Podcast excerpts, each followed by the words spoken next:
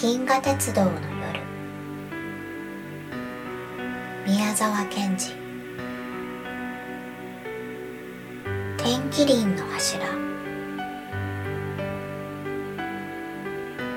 牧場の後ろはゆるい丘になってその黒い平らな頂上は北の大熊星の下にぼんやり普段よりも低く連なって見えました。ジョバンニはもう梅雨の折りかかった小さな林の小道をどんどん登って行きました。真っ暗な草やいろいろな形に見える藪の茂みの間をその小さな道が一筋白く星明かりに照らし出されてあったのです。草の中には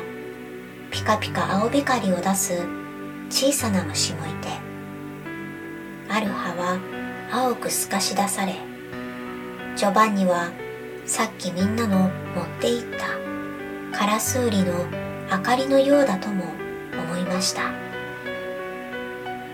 その真っ黒な松や奈良の林を越えると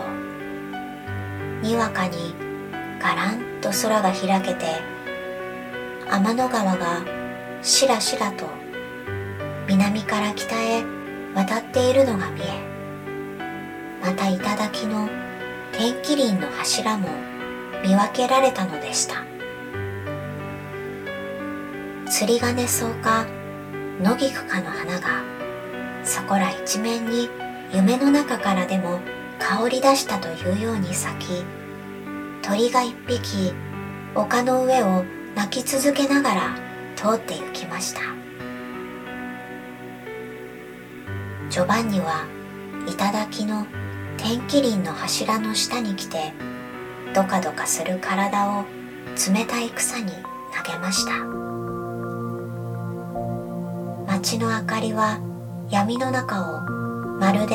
海の底のお宮の景色のように灯り子供らの歌う声や口笛。キレキレの叫び声もかすかに聞こえてくるのでした。風が遠くで鳴り丘の草も静かにそよぎジョバンニの汗で濡れたシャツも冷たく冷やされました。ジョバンニは町の外れから遠く黒く広がった野原を渡しました。そこから汽車の音が聞こえてきました。その小さな列車の窓は一列小さく赤く見えその中にはたくさんの旅人がリンゴを剥いたり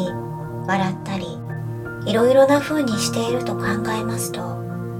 ジョバンニはもう何とも言えず悲しくなって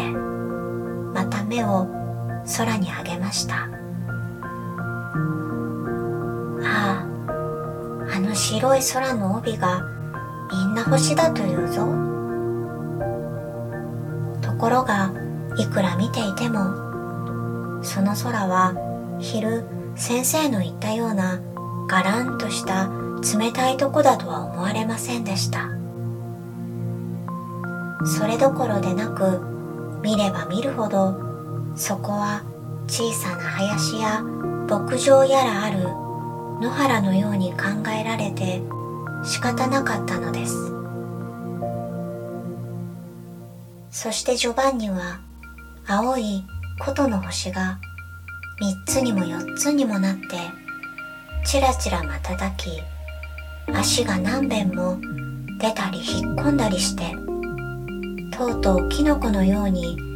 長く伸びるのを見ました。またすぐ目の下の町まではやっぱりぼんやりしたたくさんの星の集まりか一つの大きな煙かのように見えるように思いました。